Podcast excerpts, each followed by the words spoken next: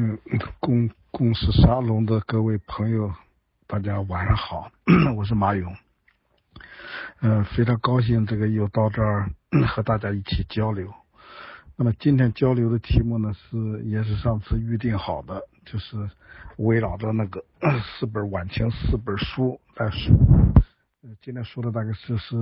呃第三本了吧，就是《国变》这一本。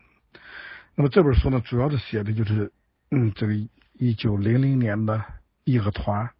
呃，和它引起的这个相关问题。那么大概时间呢，我想控制在我讲大概一个小时到一个半小时的样子。那剩下的时间呢，等下再有一些问题，有你们那个，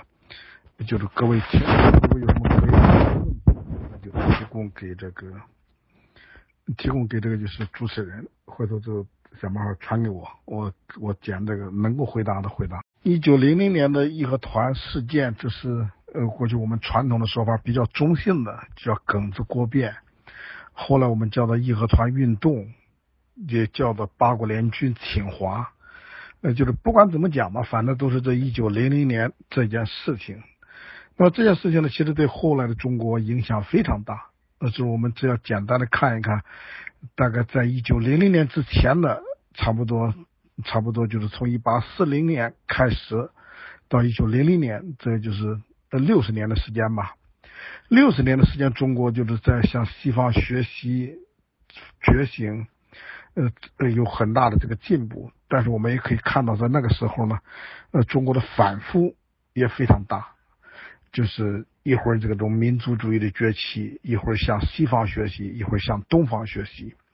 就是有一系列的这个变化。这是大概一九零零年之前。我们看一九零零年之后，就经过这场事变之后，中国大概基本上走出了一个，嗯，就是向西方学习的一个低谷状态，也就是从原来的一种就是犹豫、徘徊、彷徨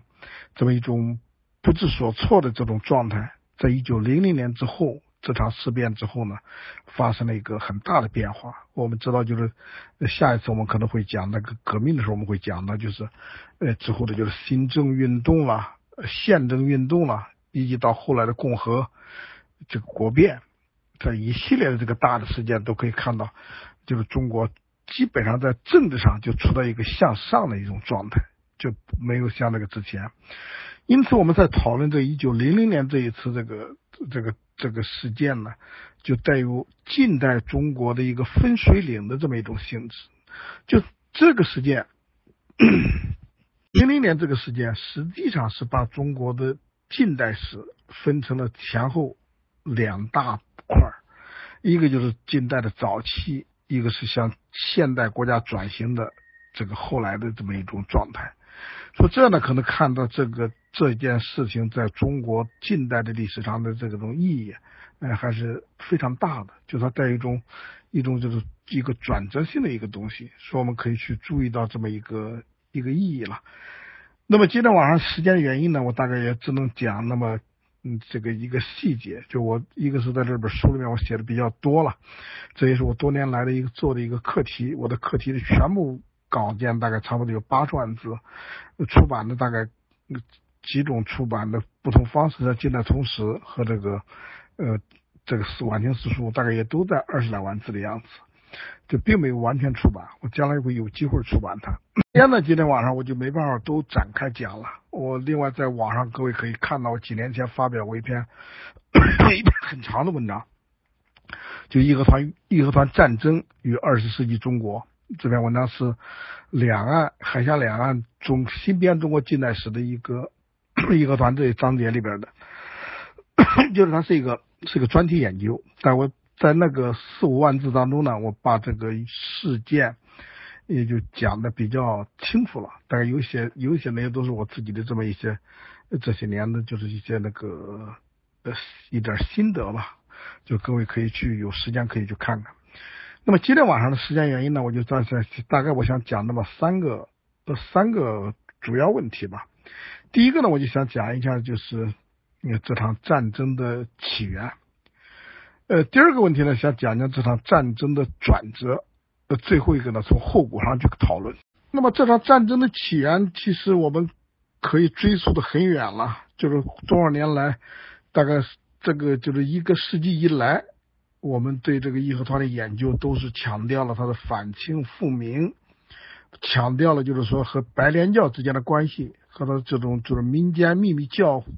宗秘秘密这个这个这个是团体的之间的这样一种一种这种历史的渊源。我们知道中国的社会，呃，从古代以来吧，一直有一个。二元的这种状态，一个是庙堂之上，一个是江湖之源。那庙堂当然是体制性的了，就是体制性的是一个中国社会形态。另外就存在一个这种江湖的中国。这江湖的中国可能是一个很漫长的一个历史过程。那么这样呢，就是在很漫长的时间段呢中国的民间秘密社会就一直有一个存在。那白莲教呢起源，当然我们这是从中国的。近代史上，这个呃最早的像这个什么，像老乃宣所提供的一个团的这个史料当中，就讲到白莲教如何如何。但我们可以看到，白莲教呢，既然是白莲教在中国历史上一个漫长的时间段都存在的，那么后来当然是也就成为义和拳的。大刀会的，成为这些一些这个民间秘密组织的这种前身。那么这种前身，实际上在某种意义上来讲，一方面我们可以就是也可以坐实它，说它就是从呃白莲教过来的；另外一方面，也可以也可以很虚指它。也就虚指的意思，就是说，实际上在一种社会大变动、大分化、大组合的一种状态下，它总会往向前呢去寻找某种思想资源。作为一种那个凭借，作为依据，说从这个意义上来讲呢，就是白莲教肯定是中国，呃，是义和拳义和团，只能讲到它是一个资源，而它白莲教并不是就是义和团，就是义和团并不等于白莲教，否则就没有白莲教就不会有义和团了，就是它只能是一个思想资源。那么这个思想资源在多大程度上，这个是这种是一种原生状态是保留下来的，这各位可以。看相关资料呢，可以再去研究这方面呢，在这个呃过去的一百多年当中呢，已经研究的都很多，这方面的这个就是讨论也很多，我就不去展开讲。这是讲它一一个起源的一个方面。那第二个方面，我想可能讲一下呢，就是实际上这个义和拳的运动，义和拳全这个全民的这个出现，呃，主要呢和和这个。和这个就是近代中国的工业化进程有关，它是工业化进程当中的一个一个结果。我们知道甲午战争之后，中国的工业化进程在加速发展。其实从一八六零年开始，中国的工业化就在北京条约之后，中国的工业化就就发生了，就洋务运动发生嘛，就工业化发生，工业化发生，城市化开始出现。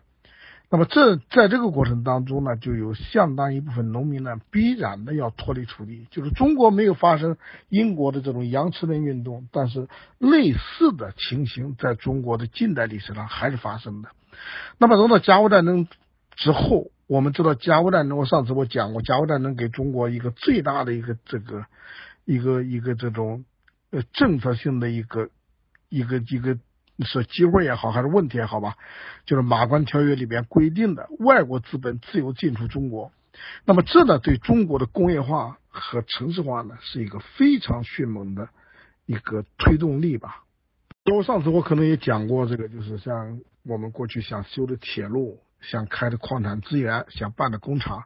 在一八九五年之前都很难。都很难做到，大概我们可以看到大规模的这种发展，大概都是在一八九五年之后，这大型的工业设施。那么这里边就是表明什么？表明外国资本自大规模的进入中国。那么在这个过程当中，中国的农民就因为这么一个工业化进程呢，就开始失去土地。所以我们可以看到，呃，这种主要表现在就山东地区。所以义和团起山东。那么这个判断，这个歌谣当中讲的这一句话呢，在很大程度上是可以坐实的。就义和团起山东，那么山东呢，就在一八九五年之后呢，就渐渐的成为了德国人的这个一个主要的一个投资场所。那么我们看到德国在在这个统统一之后，这个一八七年统一之后呢，就开始加大了对中国的这么一个资本的输出。就是呃资本进入中国。那么在这个过程当中呢，后来他就是慢慢的德国人就选择了就是山东作为他的一个呃过去我们是历史书叫做势力范围，实际上就是说一个重点的投资区域了。那么这里边可能和他的这个和他的德国的呃这个气候啦、习惯啦，和他们对中国对山东的理解有关。说山东就在这在这个前前后呢就成为。呃，这个德国人的重点投资，那么知道德国人在做山东投资，特别在甲午战争之后，那么迅速发展，特别是胶地铁路这种开通，那么对农民对土地的这种征用和这个去呃嗯这个直接影响还是非常大的。这呢，我们可以看到大量的史料都在讲的，就是说。呃，山东的修这个胶地铁路，在开这个矿产资源的时候，和当地的老百姓所发生的这种呃各方面的这种正面的冲突和间接的冲突，那么这方面的冲突呢，在这个在后来就演发成这种教案运动。这个教案说，在山东的教案，在一八呃七零年代之后，一八八零年代也都非常多，就开始开始这个非常多了。那当然我们知道这种教案。多再多，但是毕竟没有形成甲午战争之后的这样一种大规模的这么一种一种这种抗争。说甲午战争之后，一直到一九零零年这么一种大规模的抗争。说除了我刚才讲的白莲教啦，外国资本的进入中国工业化之外，肯定还有它更具直接的推动的因素。那我们可以看到大量的史料都在讲的，就是说。呃，山东的修这个胶地铁路，在开这个矿产资源的时候，和当地的老百姓所发生的这种呃各方面的这种正面的冲突和间接的冲突，那么这方面的冲突呢，在这个在后来就演发成这种教案运动。这个教案说，在山东的教案，在一八呃七零年代之后，一八八零年代也都非常多，就开始开始这个非常多了。那当然我们知道这种教案。多再多，但是毕竟没有形成甲午战争之后的这样一种大规模的这么一种一种这种抗争。说甲午战争之后，一直到一九零零年这么一种大规模的抗争。说除了我刚才讲的白莲教啦，外国资本的进入中国工业化之外，肯定还有它更具直接的推动的因素。就是我在想讨论的，它最直接的因素呢，可能和我们上次讲到的，就是戊戌政变有关。就这件事情呢，其实它不是一个简单的一个民间社会对外国资本、对帝国主义的抗争，而是和朝廷内部的这种政治冲突有很大的关系。说上次我讲到，就是说一八九八年的九月份发生的这个一个这种政治变动，就是慈禧太后重新。这个回到了这种政治的前台，光绪皇帝呢就慢慢的偏离了这个政治的中心，呃之后呢就是这个就是这个就是在中央层面的政治当中发生了这样一种调整，那么这个调整呢实际上不仅仅在中央层面，而是影响到下面，影响到下面的这么一个呃一些官僚阶层的认知。说这样的就是说，他对中国在这个里面，就是说中外之间的关系的调整和这个朝廷内部的这么一个一个这种东西呢，就就纠结到一起去了。说我们看到，在一八九八年的政变发生之后不久，就帝国主义列强就对中国政治的发展和演化呃非常的焦虑。就我们去读赫德的，去读赫德的这个资料，读这个英国。公使和美国公使、英国公使杜纳勒、美国公使康德的资料和法国和那个什么德国公使的呃这个资料，你都可以看到，就是列强对中国政治的变动非常的敏感。就是光绪皇帝作为一个作为当时一个主张改革、主张中国政治改造的一个皇帝被靠边了，那么实际上是引起了列强。的这么一种深深。列强对光绪皇帝的同情和这个支持和焦虑，呃，也都可以看到一条很重要的东西，就是他毕竟在这几年的时间，在几年和过去几十年的时间，外国资本进入中国很多，那么他们作为这种呃政治代代言人，那么这些公司呢，当然对他们国家的这种资本的安全就觉得有一种责任感，说对中国的政治稳定，就希望能够有像光绪皇帝这种这种继续主张主张这种呃政治改造的，主张包容世界的，让世界进入中国的。领导人呢来主持，当然这个地方我们也可以看到，就读何德的资料，读这些呃英国公使的资料，也可以看到，他们对慈禧太后重新回到这个政治舞台的中央呢，也并不是持完全反感的态度，这点可能各位也要去注意到。为什么这么讲呢？因为我们知道，看那个看他们在讲的这些，或者他们这些呃外交官在讲的这个道理什么呢？就是，毕竟在过去几十年中国的变革当中，慈禧太后是一个很重要的因素。就慈禧太后在一八六零年之后，在引导着中国向世界走向世界的过程当中，慈禧太后还是一个比较开明的一个政治领导人。呃，尽管他中间呢，可能是这个就是呃插手政治很多了，可能也有这种传统的中国政治理念当中的这种不太适宜的部分都有，但是总体来讲，外国人对慈禧太后重回政治中心并不是绝对的这种不可接受，就是他们也相信慈禧太后只要掌握使政权稳定之后，可能。仍然是对世界是一个开放的，就是它的呃本质上来讲，在过去几十年，它是引导中国往前走的。可以看到，就是当时他们这种列强的这么一个一对慈禧太后和光绪皇帝的这么一个看法。但是这种看法呢，在大臣当中，在下面这些层面当中呢，也引起了一些问题。引起了一些问题，我们知道政变之后呢，就光绪皇帝处于这种比较边缘化了。这边缘化，可能过去我们讲的是被囚禁瀛台，十年囚禁，这个可能说的比较过。但是不管怎么讲，我们可以看到，他是在一八九八年的呃最后两个月，在一八九九年的很长一段时间，他实际上是处在一个一个政治的边缘化状态。那么这样呢，就在朝廷内部，在大臣当中，在满洲贵族当中，就使这个就分裂成了这种这种很鲜明的这么一种派别。就支持太后的，支持皇帝的，特别是希望皇帝继续掌握的实际权力的人，也都是使这个义和团在底层的义和团和高层的这么一种一种互动。那我讲的可能就是义和团的兴起呢，和这个和这个就是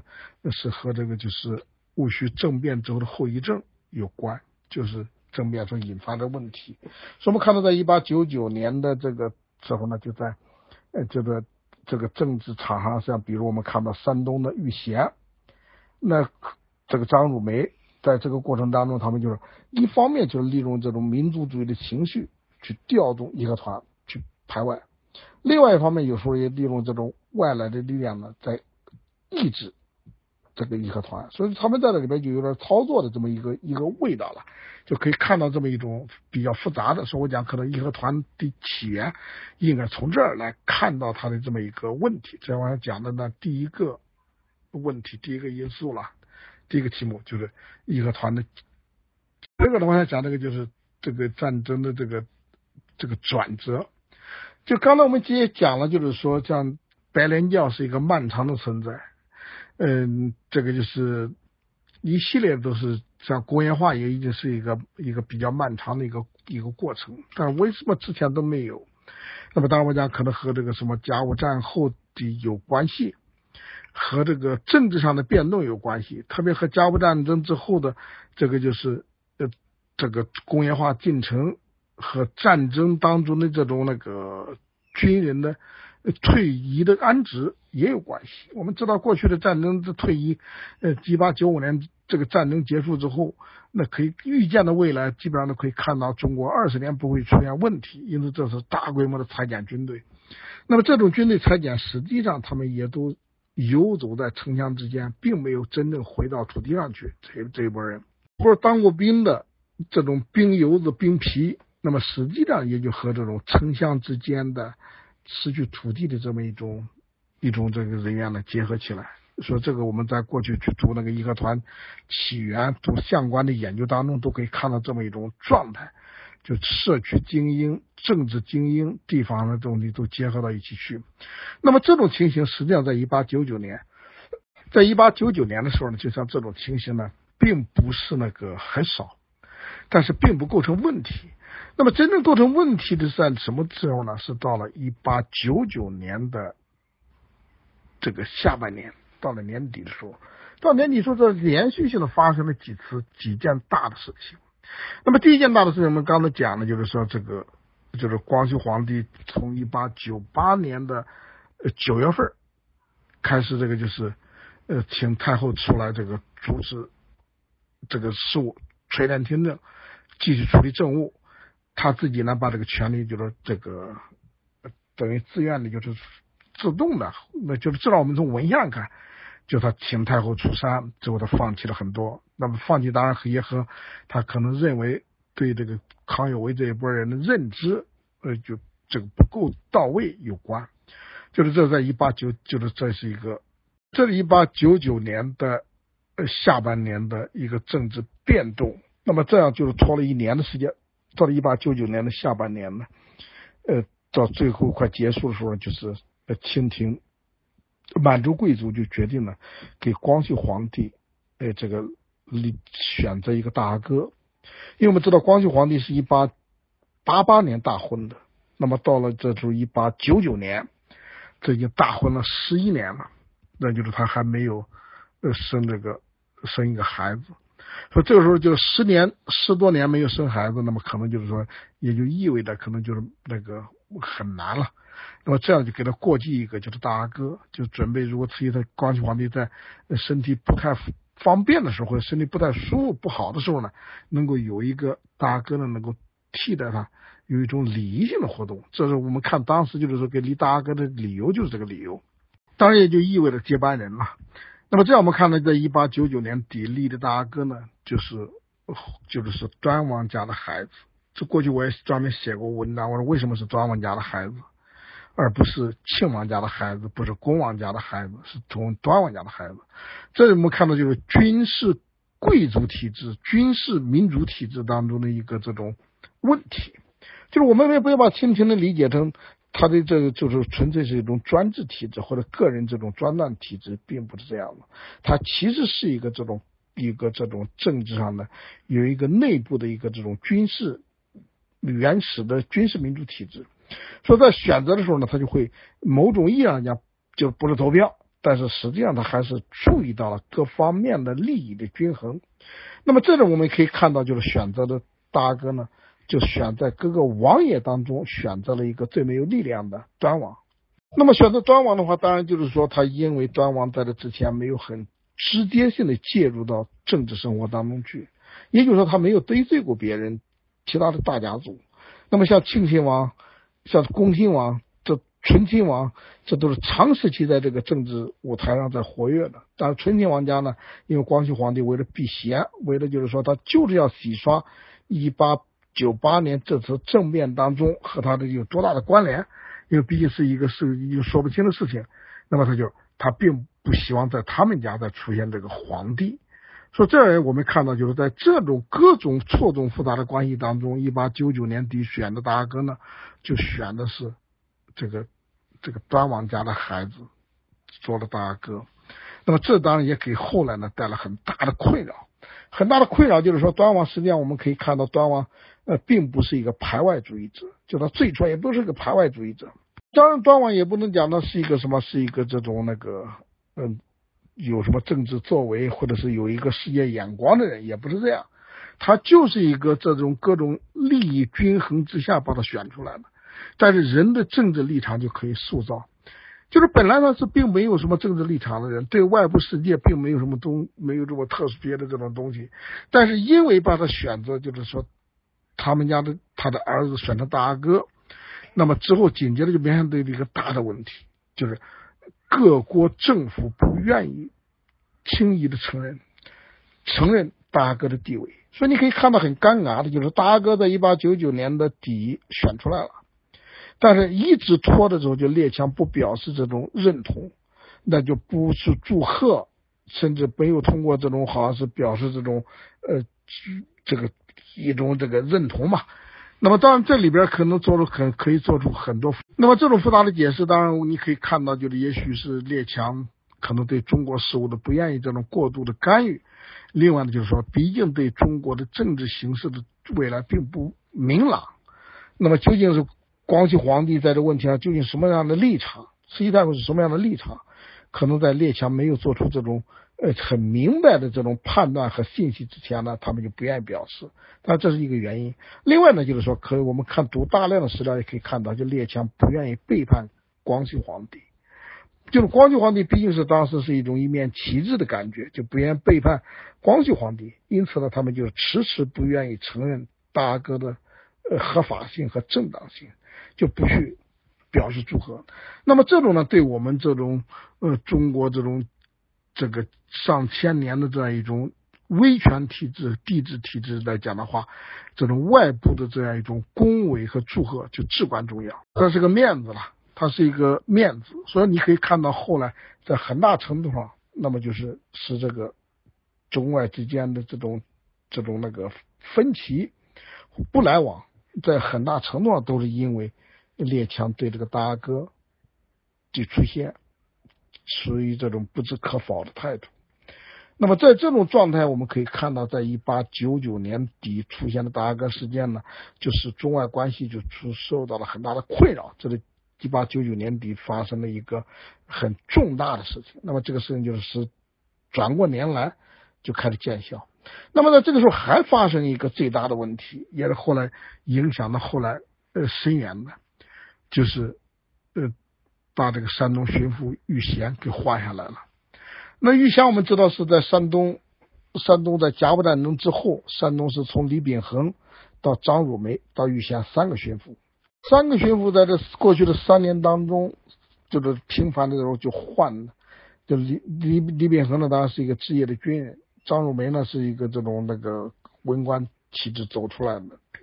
这个什么玉贤呢？也是这个一直在山东，也是在山东这种深耕了二十年了，也算是这种官僚体制这么一直这么爬升上去了，就对山东的这种地面的理解，对对这些事物的处理，应该说也都很有经验。但是我们可以看到，在过去这几年当中，就山东一方面就是工业化的这种快速发展，外国资本的大规模的进入。另外就是说，这种义和团体山东在山东开始呢，就是说出现这种这种教案运教案发生，呃，教民大规模的这种出现集结，教民和这个老百姓发生这种冲突。那么在这样一种过程当中，呃，巡抚的立场至关重要。看到在这之前呢，就是说张汝梅和玉贤这些呢，都对这种民间的这样一种一种力量呢，采取这种就是说斩一种这种。呃，一种这种就是说利用的这样一种东西，就如果对外交涉比较困难的时候，就是等于某种意义上就释放了这个民间的这种排外的这种情绪，就对外呢用一种用一种民间的对外的这种力量去去这个就是呃出出动和外国人交往，那么这个如果之后呢和外国人交往比较好的时候呢，在抑制下这个以和这个就是民间的这种呃这种力量。所以这你可以看到，就是在在这个就是甲午战争之后，山东呢就一直处在这么一种状态。但是，我们也知道呢，就是说在这个传教章程之后，在这个就是外国的传教士到中国来的规模呢就越来越大。就在甲午战争前后呢，就是说各国各个国家呢都在开始在中国有一种传教性的竞争，就是像像那个美国、德国、法国。都有竞争，那么山东呢也成为就是传教士所竞争的一个最激烈的地区。那么这样呢，在这很错综复杂的山东这个地面就出了很多问题。很多问题就是说，在这个列强对这个对这个就是山东巡抚的这么一种一种这种操控，就相当的不满。说我们去读这个德国、美国公使康德的这个资料，你会发现康德就一再给总理衙门建议，就是应该下决心。把这个玉贤给换掉，呃，之后他们也提议呢，就是直接提议，就是应该去让，呃，这个什么让袁世凯去这个做山东巡抚，来处理这个山东的这么一种民教冲突。那么，知道袁世凯是一个有眼光的人嘛？因为到到当时为止，到到这一九零零年为止，我们可以看到中国的官僚体制当中，袁世凯还是一个呃比较有事业眼光的人。因为毕竟在过去的差不多二十年的时间里面，袁世凯一直在主导的就是这个什么朝鲜事务，在朝鲜事务当中，袁世凯做出很大的贡献。当然，后来等到甲午战争爆发呢，就他这种前功尽弃了。那之后呢，就是他还是很很那个，并没去，他并没什么责任了。之后你看，这个甲午战争一爆发，他就逃回国内，逃回国内之后，后来就开始小站练兵。那么几年的时间，到了这个一九一八九九年的时候呢，小站练兵就很有很有成效，就是几千新军已经练得像模像样。你说到一八九八年正面的时候，实际上就。对他这个什么谭嗣同、康有为就看到袁世凯呢，在是在列强的眼光当中，在官僚体制当中都属于这种能能干的人，所以这样就是列强的这个公使呢，就建议清政府呢，就是启用袁世凯去做山东巡抚。所以我们看到，在在一九零零年的最后一天，袁世凯呢就带着带着几千新军呢，就到济南去去上任了。那么这个呢，可能给后来的这个变化。给后来的这个这个转折变化带来很大的这个影响，这很大影响在哪呢？就是袁世凯到了去之后呢，袁世凯是对对于这种义和团、义和拳，对民间的这样一种力量，对于列强都有很充分的理解。就是他他经过他经过这个就是经经过这个直隶的时候，也就和谁和这个就是对义和拳有相当理解研究的老乃宣。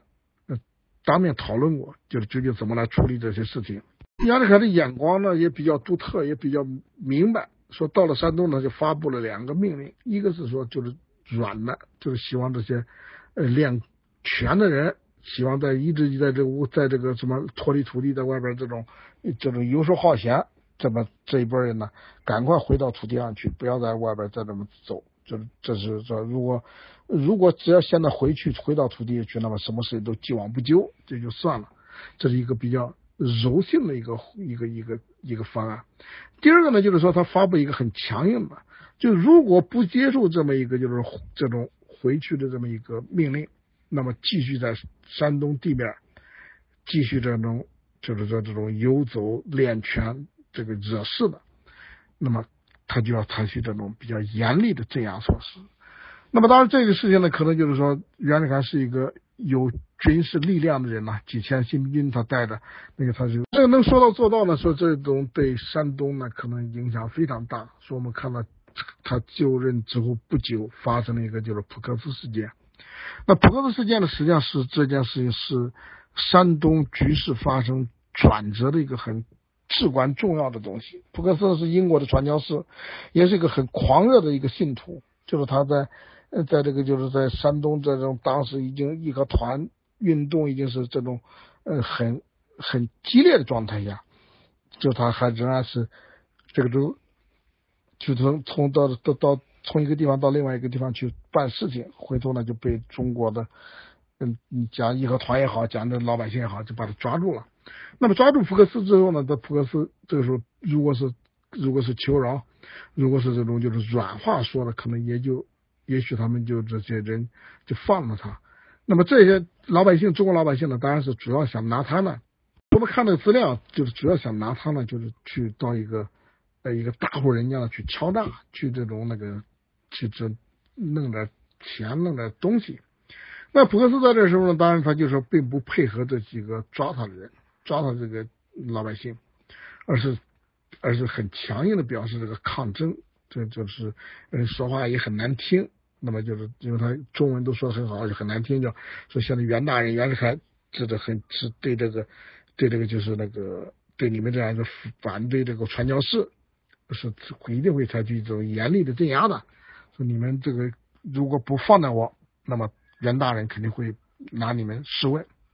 那么他不这样讲的话，可能也许这几个人呢，就是不能够拿他换到钱财，也就算了。那么他这么一讲的话呢，就引发了这几个人呢，就是这几个中国人的这种思索。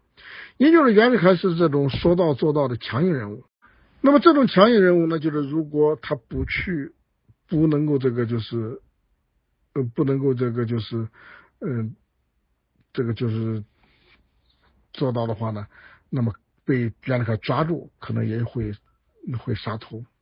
说这个时候他们这几个人呢，就是一不做二不休，反而不仅没有把普克斯释放，反而把普克斯给直接给杀了。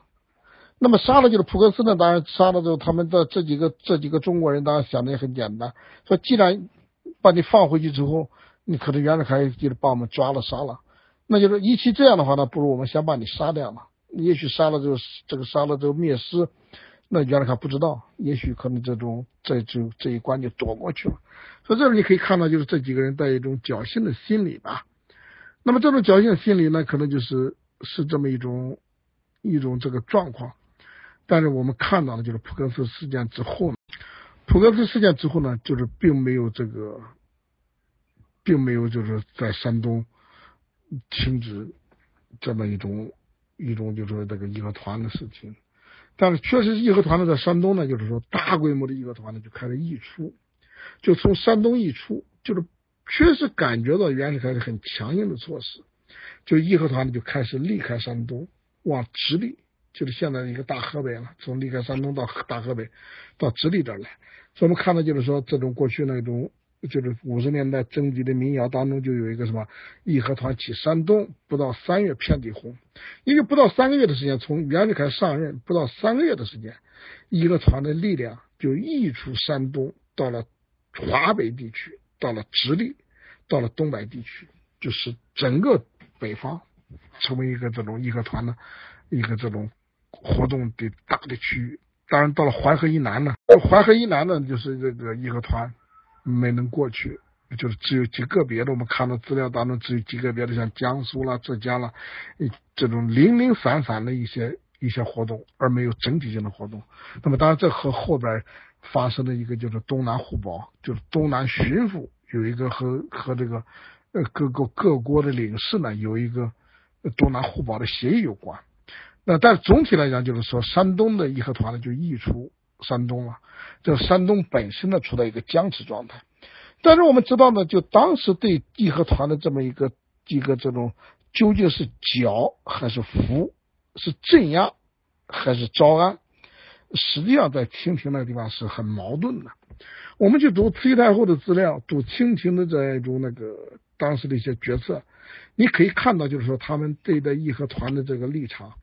呃，是一个很矛盾的一种立场。不管怎么讲，不管怎么讲，我们可以看到，就是慈禧太后，她对她觉，她也感觉到这义和团毕竟都是她的子民。那么对这些子民，你说就是上来就采取这种镇压的办法，就把他们凡是练练功的、练拳的都给干掉。当然也是个，也是个很残忍的。说他们并不是这样，慈禧太后呢并不是这样，因为在这个过程当中就是很犹豫的。就毕竟是自己的这个这老百姓，怎么能够上来就镇压他呢？就在这种犹豫过程当中呢，义和团就在这个直隶地区就开始做大，开始做大。说这呢，你可以看到，就是说这是一个，就是说义和团起山东不到三月遍地红的一个一个很重要的因素。就清廷本身的犹豫，就使他的就做大了。这是一个方面。另外一方面呢，就是刚才我讲的第一个问题当中，就是列强在这个过程当中呢，对于清廷内部的政治变动，对于大阿哥的出现，没有表示出认同。说呢，这也是使这个事情，使义和团呢，在这个在直隶，特别是进到北京一个很重要的因素。那么这里边的资料我们可以看到的，就是说可以看到很明显，很明显就是就是义和团在这个直隶地区的活动以后呢，呃，就慢慢慢的在这一九零零年的春天，就慢慢的进到北京来了。我们知道北京的这个防防卫的这种力力量，在当年就是九门提督了。今天我们看到北京的城门呢，可能感觉已经感觉不到，像我们就是修复的有直隶，就是什么有永定门，我像我们什么朝阳门这些都看不到了。朝阳门、东便门这些现在都看不到这个门，但东便门保留一个一个这种城一个城城门一角。说当时的是九门提督呢，就是说他的这种防卫能力，我们读。康有为的资料，你可以知道康有为在一八九九九八年就是他在北京的时候，那就是到了晚，因为当时这个住在住在这种那个就是那个就是现在的这个什么那个沪王会馆那边了，就是在菜市口那边住的。那就是他到了到了这个晚上，如果想回到这回到他这南海会馆，回南海会馆呢都很，这就就是如果晚了之后，他就根本回不去，他只能在城里边呢找个地方这个住一下。那就是说，实际上就是这个我们去讲，就是在一九零零年的时候，北京的防卫呢，就是是当然说的很严重的，就是说一个苍蝇也飞不进来，因为它有护城河，有城门，就是很难进来。但是我们看到一九零零年的春天，几十万义和团能够进到北京，进到去包围公使馆。那么这里边还是很值得去注意，就是如果没有朝廷的默许，没有朝廷的这种就是说这种那个不驱逐，可能他们就根本做不到。说在这里边可能在这里边可能要去看到什么，就看到这个就是清廷和义和团之间，就是对义和团有一种有一种同情。或者是这种利用吧，就就是可能我我的研究我分析，我觉得可能同情是一个很重要的因素，就毕竟是自己的老百姓，也就是练练功，你说上来就把他就就这个镇压的话，也就很残忍的了，这大概可能是一个很重要的因素。所以这样的，在一九零零年的上半年呢，就在北京的就是发生的。在这里面可以看到，还有一个因素，就是什么，就是由于大哥的事件在列强当中一直没有得到一个认可，那么这样的清廷内部呢，也就是像特别是端王，也非常需要这么一个一个这个合法性的认定。说端王在这时候就是怎么来来对外交涉，我们可以看到，呃，这个时候呢，从山东巡抚这种任。上退下来的玉贤，在这过程当中，应该在北京呢没有起到一个很好的作用。就他可能在义和团在北京的这种释放，他的这样一种进入北京，应该说与玉贤的这种山东的地方经验所提升过来的有关。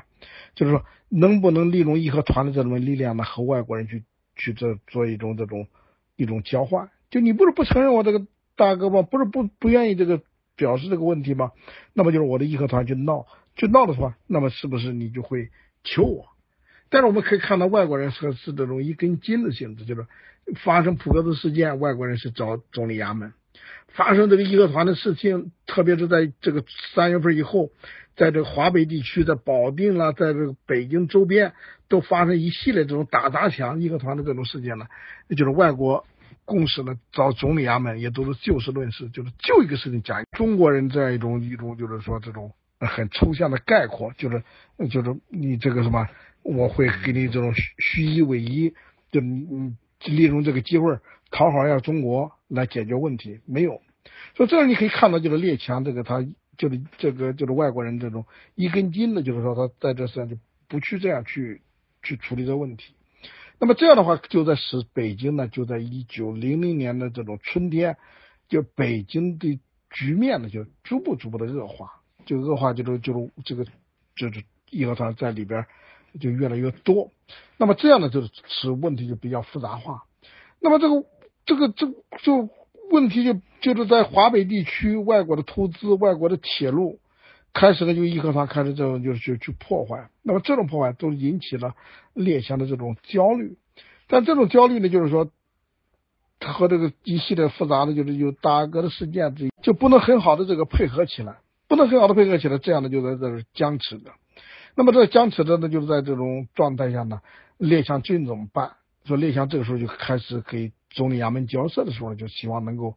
能够这种呃寻几年前的就是义和团这不这个什么戊戌政变的时候的这种惯例，呃，就是能够他们派这个使馆卫队到北京来，就由他们呢把使馆公使馆呢把保这个保卫起来。加强公使馆的防卫，这个我们可以看到，就是公使呃这个公使团和这个外交使团和这个什么和清廷王在谈的时候呢，清廷王并没反对，就是这样的。毕竟北京处在一种动荡的状态，就是列强自己派这个卫队呢来进北京呢，可能也就清政府就是嗯就同意了。那么士官卫队呢，就是一开始这样来呢，就是说大概可能一种采取这么一种办法。第一批士官卫队进到北京来呢，就是把使使馆保卫起来，就加强了使馆的保卫。但是后来这种局面呢，就反而更恶化。就我们知道，就是说这种时候，就是把矛盾呢就开始就中外之间成为一个矛盾。那么使馆卫队从天津往北京来的时候，就开始引起了义和团的这样一种焦虑，就觉得这可能是不是来要镇压了什么东西的，那么就使这种使这种义和团本身呢的这种紧张情绪也开始在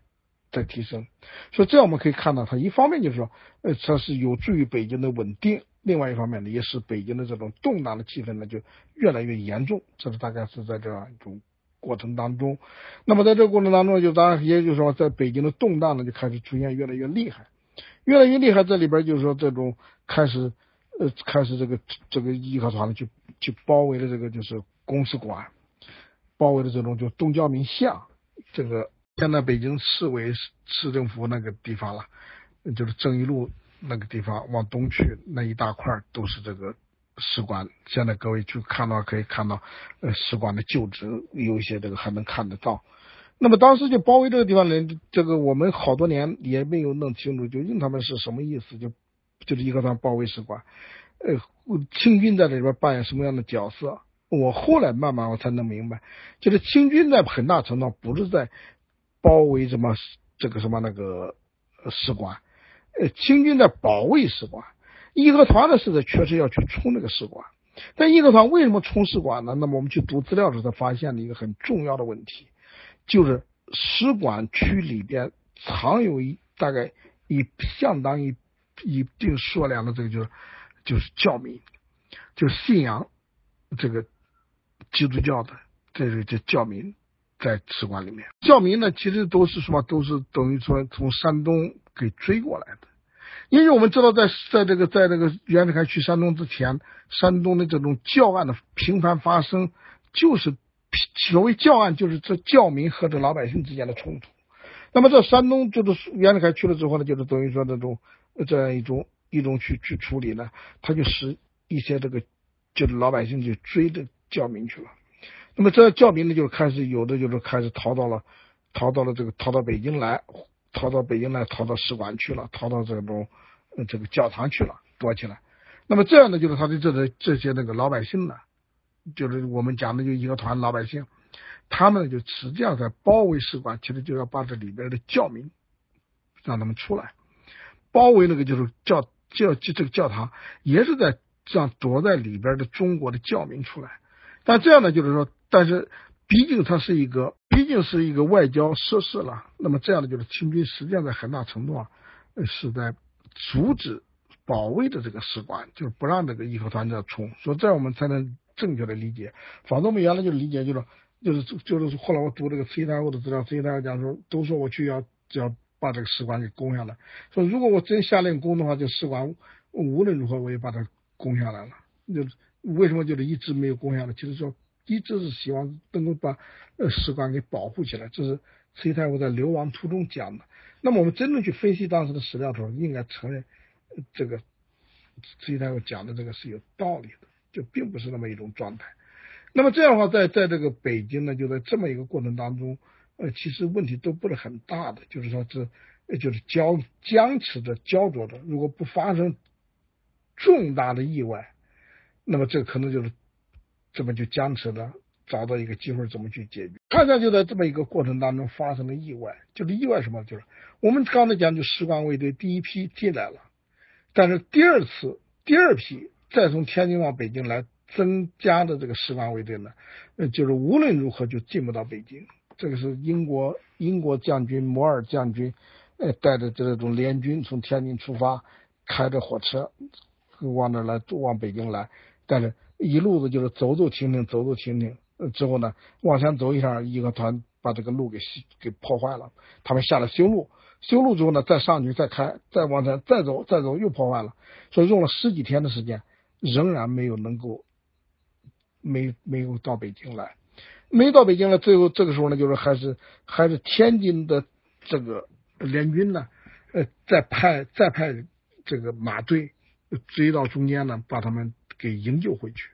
所以这件事情呢，可能对对这个联军，联军呢就是影响震撼很大，震撼很大就是说这样的就是他们就是用了那么大的力量从天津到北京来，呃就进不来，所以这个时候他们就要思考的一个问题，就究竟什么原因呢？他们分就是联军司令官分析说就是主要就是就是大沽炮台，就天津的大沽炮台，我们知道在在那个海河口上大沽炮台，今天看不到了，就是大沽炮台当年就是说整个就在。居高临下的控制的那个登陆，控制从从海上往登陆的这么一个就是一种这种就是这种一种态势了。因此，这列强在这么一个过程当中，就是说他们就觉得往北京进发的难度在什么？就在他的后勤没有保障，就他后续的力量不能源源不断的往往往这个追上去，那就因为什么？因为大固炮台不在他们手里边。因此，联军呢就在这个过程当中，联军给这个。给这个就是，嗯，给这个就是大沽炮台，就是联军在天津的司令官就给大沽炮台的这个守将罗荣光，给直隶总督玉禄就发了一个这种一个这个就是那个一个外交文书了，他们就希望呢就是罗荣光能够把大沽炮台的移交给联军使用，就是让联军来控制大沽炮台，这样呢他们就可以从海上呢源源不断的派这个军队。往北京去保卫使馆，去营救这个各国公使，营救侨民，保卫外国的资产。呃，但是罗荣光我们知道他是一个职业军人。罗荣光讲的是这种东西，你这个给我发这个这个什么呃通电、通牒了，或者是指示了都没用的。如果是军人，军人在，阵地在，那么就是他是没有办法来接受这么一个把炮台移交给联军的。他就不不能这样，因此罗荣光呢就给直隶总督玉禄，罗荣光给直隶总督玉禄呢也去发了一封信，派了人去送了一封信，希望玉禄呢能够怎么来处理这个事情，究竟是撤，就是中国军队是从大沽炮台撤出，还是在这固守？那么玉禄呢，当时呢就是天津地面上呢也是义和团闹的这个不可开交。玉露呢就没有能够及时去处理这个问题，当然玉露可能也不认为这是一个很大很大的问题了，就是罗荣光怎么判断呢？那玉露就大概就觉得可能不是个问题，那就是他没有去，既没有派兵去援助于这个罗荣光，也没有呢向朝廷报告这么一个一种状态，所以这样我们可以看到，就在这个地方呢开始发生一个大的这个问题。就是等到那个，就是这列强给给罗荣光的这个通牒到期的时候，在夜里两点钟的时候呢，呃，这个联军呢就和中国军队呢，就是守卫大沽炮台的这个中国军队呢，就开始发生冲突是谁这个先打的？这个我们今天可能争议很大。这个有的说是中国方面先打的，有的说外国打的，这个不去管它。但是这件事情呢，对后来非常。严重，它严重就是后来所有的变化都和这件事有关，因为在这罗荣光呢，就是说这种和守军击败守军呢，就是打得很顽强。等到天亮的时候呢，大沽炮台就丢失了。呃，之后呢，就是这个呃这个就是牺牲了守将守守军呢，就基本上都被打死掉了，说打得非常惨烈。那么这件事情呢，就是大沽炮台这样，就是东西就落到了联军手里面去了，就由联军控制大沽炮台。那么这个时候，玉露呢，在这种状态，玉露才知道了这种状况。那么玉露知道这个状况，玉露就给朝廷迅速发了一个六百里加急的这个文书送到北京来。但是我们看到呢，就恰恰是这个文书，就是玉露来送这个文书给朝廷送这文书的时候。实际上，大沽炮台已经丢失了，但是玉露不是报告朝廷大沽炮台丢失的这个已经丢失了，这个就是我们现在应该怎么办？而是说他是回报了一个什么？就是在这个时间他回报了之前这个就是嗯各国司令官和和这个驻天津的领事给他的一个最后通牒，就是希望中国方面把大沽炮台移交，而不是他报告。大沽炮台已经丢失了，就是至于我讲的意思，叫他实际上给朝廷报告的时候，大沽炮台已经不在中国手里面了，但是他报告的不是这么一个结果，而是报告提前的外国人给他的一个通牒。那么这个时候他送这个这封文件送到北京来说呢，朝廷正在召开御前会议，慈禧太后和光绪皇帝正在主呃主持这个御前会议，在讨论究竟怎么办。说这封玉露送的文书呢，就引发了后来一个很有争议的一个大问题。就慈禧太后看到这个东西之后，慈禧太后就非常生气，说大沽炮台是什么？大沽炮台是北京的门户啊。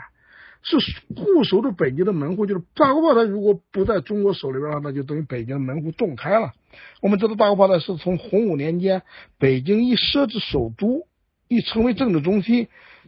就是不不不是洪武年间，就是胡胡朱元璋之后了，就是明朝初年了，就从定都北京之后就开始经营大沽炮台，那么经营了几百年，那么这个时候在这种状态，就大沽炮台如果交给外国人呢，那就北京的门户洞开。说慈禧太后在这时候呢，就觉得这个事情很糟糕，很麻烦。所以这个时候就讲了说，怎么能够这样呢？那就是如果如果列强一定要大沽炮台的话，那就那你们就。所以我们看到这个时候的这一天的讨论当中，有一个后来引发很大争议的一个东西，就是就是我们一直讲慈禧太后很蛮横，向全世界宣战，就是就是慈禧太后在这次会议上呢，向十一个国家。发出了一个同文，同文这个就是诏书，一个同文照会，就是如果你们这样的话，就是就是干脆就撤军走人，那就意味着什么？中外断交，中国和这些国家断交，意味着战争就要爆发。所以这份文书呢，就是后来我们好多研究的都认为是一个一个宣战诏书，说实际上。呃，我们可以看清那个背景过程当中呢，就大概可以不应该理解为是一个宣战诏书。就我个人研究，我讲它实际上是表明的是一个一个强硬的外交姿态。但是这个外交姿态前提在哪儿呢？在就是说，慈禧太后并不知道，就慈禧太后并不知道呢，大国炮台已经落入外国人手里面。就他认为大国炮台现在还在中国手里面，那就既然在中国手上，就是我就用强硬的姿态，凭什么你们要要，我就不给你。但这用这种外交姿态是在讲，就是大国炮台不能再移交，不能这样就是说交给外国人去去掌管。当然这是一个外交姿态，但是这后来理解为就把它理解为宣战诏书。那当然，嗯，和这个也有很大的关系。就这这个同文照会呢，就是送给列强之后，送给这些那个各国公使之后，和这个就是海关总税务司赫德。呃送给他们之后呢，他们从这一天开始，确实就是中外关系呢，就真的进入到非常紧张的状态。就是我们今天讲，就是研究者认为这封诏这个诏会是宣战诏书，呃，其实当时的外国公使就理解为这就是宣战诏书啊，就他们拿到这，他们就很快自然的就跑到了这个英国公使馆，就在这个多纳勒那个地方就开始这种彻夜讨论。讨论就是说，这种说这个外国人，这个就这这个中国政府这个宣战了，那等于让我们这种很快自己开。那么我们现在怎么离开？我们怎么应该去给给这个总理衙门去谈一谈？我们现在这种还有女眷，还有孩子，还有这些各种复杂的问题，我们怎么能够就是说二十四小时之内怎么能够就是说这种离开北京，怎么能够走呢？不行。那但是呢，又没有一个没有一个外交官呢。能够这种有有勇气、有力量，说我们去找总理衙门去谈一谈。就是北京的形势呢，当时也很紧张，就是公使馆外边也是中国的军队和义和团，这种闹得乱哄哄的，就是也没有人敢去到那儿去去到总理衙门那儿去谈一谈。那和中外之间呢，当时那个就是交通沟通方式，沟通方式也受到很大的局限，就没有什么没有今天的这种电话了，因为当时还是没这。不是这个，就是现代社会这种发达的这种工具嘛。那么这样呢，就是说大家没有办法。那么等到天亮之后呢，这种德国公司克林德，德国公跟克林德呢，就是说这种一个是年年轻一点，这个就是性格也比较暴躁。那克林德在讨论的一夜当就就对这各个公司磨叽磨叽的就很烦，就觉得没有担当，不敢这个大胆。另外，克林德就在克林德讲，那你们都不敢去的话，我也得去啊，因为他在他已经给总理衙门方面约了有一个饭局，就是这天中午呢，在总理衙门那边有一个饭局，叫他必须得去，他根本就不管北京的形势怎么紧张，他说那他也得去。说克林德呢，这在就在天亮的时候，等到上班的时候大概开始吧，克林德。德国公使克林德就离开德国使馆，呃，在这个使馆卫队的保护下，那除了使馆卫队呢，就是清军也引导在保护下呢，就想到总理衙门那儿去谈一下这个情况。另外，他有他自己的交涉，那结果就是在这个过程当中呢，克林德走到了这个东南路口，我们看到总理这个什么，这个外事我这个外这个公使馆。使馆区就从使馆区出来，到了东南路口那个地方，就被清军给打死了。清军就是就他坐的轿子里边就给打死了。那么这打死之后，克林德被打死之后呢，呃，是整个北京的恐慌就达到了一种极端状态。就外国人从此开始呢，就根本不敢再离开使馆。那中国呢，开始开始在这就是。就是我们后来看到的资料讲，从这开始，从这一天就是外国使馆外国人在使馆里面就是就是待了这个五十多天，呃，就是呃联军从天津不过来去救他们，他们也不敢出来。那中国方面在这过程当中，像荣禄的荣禄的军队和慈禧太后呢，也都派人去不断的去到到这个到使馆去问问，去送了水果啦，送了粮食。那但是后来我们看到资料里边也都讲到，就是就是由于这时候中外缺少基本的互相缺少基本的信任，就是这个这个应该看到就是就是列强各国公使呢就是心眼还是小了，就是中国方面送的水果送的这个就是粮食，他们一点都不敢吃，他们认为中国可能在里边这个投毒了，或者是做了一种不好的手脚。实际上我们看到就是政府也没有卑劣到这一种程度了，就是政府还是很好心好意的。去送的，但是他们确实都没吃。这使馆里面，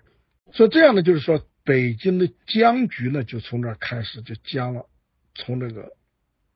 克林德被杀，就僵了五十多天。之后呢，中国政府和使馆里联系不上，呃，使馆里面呢也没有，他没有没有发报机，没有电报系统和外国联系。就是他之前呢，就是有什么电报都是密码电报呢，要通过总理衙门。来发出去，那么要通过总理衙门呢发到上海去，通过上海再向国外去发。那现在呢，就是他他的这个密码电报呢也失去了功能，就他不愿意给给清政府在这样合作，怕泄密。因此，外国呢，外国政府也不知道公使们和外国人在北京的情况。那北京呢，这个里边他们封闭状态，也不知道外面那究竟怎么在评估他们。所以这样几十天呢，就在这就是。使馆区呢，就出现一种那种一种僵局。在当中，可能就是说，清政府本身是一个很没办法了。清政府这时候也很被动，和使馆里面没法沟通，就是也没法沟通，没法去去讨论，也更不构成这种谈判。那么就是，但是但是，清政府呢，也给外国政府呢，这个时候也很难说服外国政府，这些公司都在，公司没问题，因为公司在，公司你那他不给不不给。本国政府联系，那本国政府就不可能认为清政府讲的这么信任了，所以这就是僵死在这个地方。但是天津呢，在这地方也有个很大的问题，就是联军在天津集结，天津是他的后方基地，各国军队呢也开始向从那个就是本国的国土上呢开始呃漂洋过海的过来。所以在这个过程当中呢，就是他们联军呢，就是我们可以看到，就是一直到现在，你可以看到这个西方体制下的这些国家遇到重大的这种军，西方国家遇到重大的军事集结呢，都把困难都想的比实际需要的要大的多得多了。就当时他们认为呢，就是说从天津往北京进发，要想平息在北京发生的义和团动荡，呃，能够把这个什么各国公使和外国侨民。给救出北京，大概他们估计呢，要需要七万军力才能够做到这个。那我们实在可以看到，就是这这一点是相当的这种荒唐了。就其实后来他都是往北京进发的时候，嗯，这就是等于说如如入无人之地，就并不存在的什么好像是这个义和团有很有力量的这种抵抗破坏，你甚至包括清军。也没有说这种有很力量的抵抗和破坏，但是呢，外国人呢就在这种军事行动上是从来都是做的非常谨慎。也许可能们他，也许和外国人对这种生命的呃价值和意义的看法和中国人不一样了。就中国人可以呃很凭英雄主义就可以去做一些事情，但外国呢就属于这种一定要很谨慎的，要把所需要的测算的需要的七万人都集结起来。所以这样呢，就在实际上我们可以看到，在一八九一九零零年的上半年，就生生的被耽搁了几十天。就北京的危机在加深的，但是各国的军队在天津呢，仍然在那无所事事。就他们既不既不敢向北京进发，呃，就在那静等各个国家的从本土派派军队过来。所以我们知道，在这过程当中，像英国当时还牵牵扯到就是在非洲的这种他的这种呃自己的战争。那么英国在这个过程当中就建议呢，日本说能不能够就近。来把这个出军出兵，把这个北京呢给我们知道，日本呢在这个就是一八九四年的甲午战争当中是新崛起来这个这个新兴国家了。那么当然只是这这个这个时候呢，就是西方国家对日本的这样一种改革、明治维新的改革，对于日本的发展呢，就是很大程度也是也比较认同。呃，但这个时候呢，就是英国人让他去说，能不能够日本单独出兵到北京给搞定他？日本当时认为这件事很值得一做，日本就大概是倾向于说可以啊。但是其他国家，像俄国了、德国了，就就表示不认同。就表示不认同，就说好，如果日本在这过程当中，日本就是这个什么把北京拿下之后，日本这个立功最大，那么其他国家可能要听命于日本，说。其他国家就是这个时候，就向日本外交官就表达出这么一种焦虑。那么日本政府是属于一种上升状态，而日本从明治开始，其实要追求的就是说西方大国的认同。因此，我读那个史料，我讲日本在这一点实际上是也是相当的不负责任的，就他并不坚持一定要出兵北京，把这个义和团这个事情给搞定，把把这个什么各国公司给救出去。他并不是坚持这个，而是。完全是听任了这种就是西方国家的安排，说那就不出兵嘛，那就算了嘛。他就是等着大家一起，说这样呢就北京就是他们列强在北京用兵呢就被就在这种状态被这么尽给耽搁过去。那么这样耽搁过去了，后来等到等到大概七月份的时候，开始军队在在这个就是天津集结起来，差不多的时候。开始向北京用兵，开始向北京这个进发。呃，我们可以看到进发的时候，呃，其实一路就没有遇到过北京进发，就一路没有遇到过有力量的抵抗，就基本上就等于说这种义和团见到联军呢，就是鸟兽散。那就是我们知道义和团本身就是一种非军事力量，呃，就是民间的这么一种练功啊，一种就是有点像我们多年前看到法轮功这样的状态，就。那就是头上大概比扎一个标志性的一个一个头一个头巾了什么东西嘛。那么这样的遇到军队，把头巾一去掉，那就是老百姓。那就外国军队对老百姓不可能就是见到老百姓就杀。那么这样就实际上就说他并没有遇到怎么样的抵抗。那清军呢，在这过程当中仍然我们可以看到，就是清军和联军并不构成一个这种战争的对立双方。那就到包括联军集结的时候向北京来，它仍然不构成一个对立双方，就是中国政府嗯并没有真正向外国去宣战，我们要开战了。而外国政府呢更没有向中国来宣，因此就八国联军就集结了之后向北京用兵，他们仍然是来去救什么？去救这个呃这个在北京被困扰的、被困住的外国人，大概应该是这样来理解这么一个过程。所以他就是一路。过来也很方便的就就过来了，这样就是等于到了这个就是嗯八月八月这个十几号吧，七月十八月十几号就把北京呢就这个控制住了，就联军就进了从朝阳门、东便门、永定门这几个门呢就分别进来之后就把北京就控制住了，北京就很快就这个呃就等于这个就被联军分区管制。这管制了大概一两一年多的时间，之后呢，就是联军司令部就给清廷呢就一个劝告，让慈禧太后和光绪皇帝不要离开北京，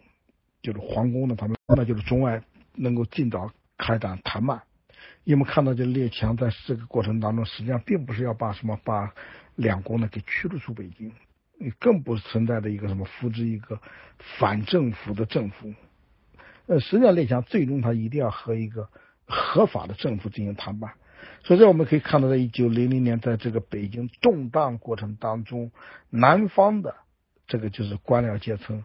呃，都存在着心里边内心深处有个小九九，希望在北京动荡之后结局会是什么样子？慈太后会不会被列强给颠覆掉？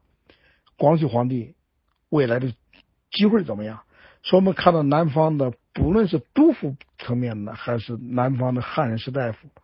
都开始有自己的打算，就在这么一个六月份、七月份的过程当中一个打算。我们举简单的例子，比如说上海，上海就出现了一个汉人为主导的一个叫做中国国会国会运动呢。当然就是主要是这个就是以容闳、嗯严复为主导的。那像其他的像章太炎啦，像这一波这个知识分子都去参加了，就是中国国会。但实际上，中国国会这从这名字可以看到，这种完全是要是要这种光复汉人的天下，光复汉人的国家，就中国重新回到一个中国的立场，中国的这种名分上来，就中国国会。那么这个呢，在在上海开了开了几次会，也发表了声明。这是在北京最危机的状态下，就是南方的这个就是汉人士大夫阶层，希望能够。从清满洲人统治下脱离出来，就是成立中国国会。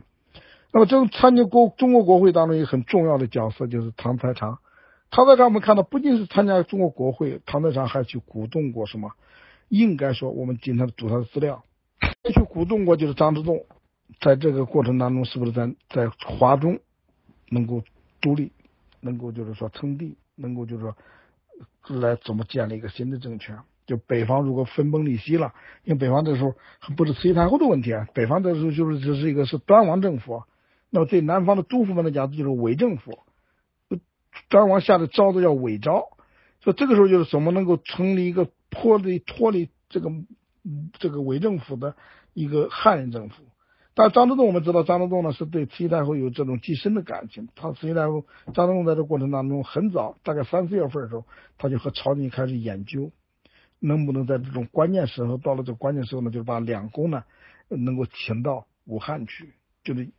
到武汉这儿去去去这个，就一离开北京到到这儿去。所以这个时候你可以看到，在这这各方面的政府都有自己的准备。这是武汉，在这个在在在这个广州，广州我们知道这个时候是两广总督是李鸿章，李鸿章这时候年龄已经很大了，已经这个很大的年龄了。在李鸿章这时候就出任两广总督，那么就是他在这儿呢，开始，也就是北方的动荡，就这时候你可以看到，就是这个张之洞这边呢，也开始有这个，有这个就是，呃，就是李鸿章这边也开始有这个就是这种独立的这么一种倾向和迹象。我们今天知道，像可以看到的文件，像这个章太炎，章太炎就明明白白给。给这个李鸿章写过建议信，就希望李鸿章在华南这个称帝，成立一个汉人国家。我们过去看那个电影，就是是这个什么写孙中山的《十面埋伏》还是什么？这里边孙中山呢也去劝李鸿章呢在华南称帝。所以这是在都在这个七月份、六七月份就做危机的状态呢，就是中国的可以发生几种可能。但是我看到列强这个就是联军呢进到北京之后，其实这外边的一切都一都这个烟消云散。清廷所这个列强所需要的还是一个稳定的统一的中国政府。所以这个时候你可以看到，就是说很快列强就是呃就是联军的司令部就去派人呢去把这个什么把正在追随慈禧太后离开北京往西安去的庆亲王给追回来。让庆亲王呢，就是来这个给这个各国公使谈判。另外就是在这之前，清政府就任命了李鸿章北上来参与谈判。那么就这时候呢，联军也想办法和李鸿章取得联系，让李鸿章呢尽快的，就是离开上海。李鸿章已经从广东到了上海，就尽快的从上海到北京来那谈判。所以这样你可以看到，就在这么一个过程当中，各种可能性都因为联军进到北京控制了局面，联军对清廷本身的这个就是认镇定，对隋太后和光绪皇帝的这么一个继续的这种认同和支持，呃，有很大的关系。因此呢，就是清廷的政治，中国的政治，呃，又回到这种原来的这么一个路上去。就中国并没有因为义和团事件，因为各地这种摇摇欲试的独立运动而解体，而是重回到原来这种格局上去。那这你可以看到，这是一个很奇怪的一个一个现象，就在近代中国的转变当中，我们怎么来理解外国和中国，可能是一个比较复杂的一个一个问题。那这大概我想讲的是这么一个意思。那么这样呢，就等于说，等从这个就是大概九月份开始吧，就是李鸿章到了北京，和清廷王呢就开始和各国公司谈判。谈到转过年来之后呢，我们看到这就清廷就发动了一个什么，就发动了一个就是这个新政的诏书。发新政诏书，就清廷开始呢，中国的就是新政改革，从那个。呃，在列强对新鲁条约之前，就等于中国政府就开始了这个一个新政新政运动。呃，当然这个新政呢，对后边影响也很大。但是我们可以看到，呃，并不是列强要求中国要改革要新政，而是提出一些建议。那么这样就是实际上就是中国方面还是主动去去做的。那中国主动去做，中国毕竟经过这么一次个教训，所以在后来这个一个漫长的谈判当中，几长达几个月的谈判，长达几个月的谈判当中呢，就是天天要这还是解决了很多问题，呃，特别这谈判完了之后，这个要这个这次这个就是呃签订了这个辛丑条约。嗯，那么还是解决了很多问题。大概我们时间原因呢，我就简单讲一下这个问题在哪儿吧。那我想可能这是一个很大的问题，就是赔款了这些东西都不说了。就赔款确实是一个是很巨大的问题，但这个事情呢，就我们今天现在不讲它。那么可以讲的一个很重要的一个东西，就是说，就是不论是中国的士大夫阶层、知识精英、政治精英，还是外国人。在这个时候都看到，就是中国经过几十年的经济发展、社会变化，呃，但是中国一个最根本的问题就是没有能够走向世界和世界一致，所以这可能是使中国呢这个继续可能是中国继续发展的一个很大的障碍。所以我们可以看到，就新政的改革和这个新洲条约对中国的要求。都是中国必须进行一种政治改造。那么，在这个政治改造可以从两个方面来讲了。一个方面是消极的、被动的。那么，消极的、被动呢，就在这个谈判过程当中有一个很重要的一个一个活动，就是这个惩办招获大臣。这个在我们现在历史书当中呢，我们基本上都不写的，都不写的，就是毕竟这是一个国耻。呃，其实这个国耻非常重要，就非常重要，就是完全可以从另外一个角度去理解。因为这件事，义和团这件事情，不是一个什么民间的一个一个一个这种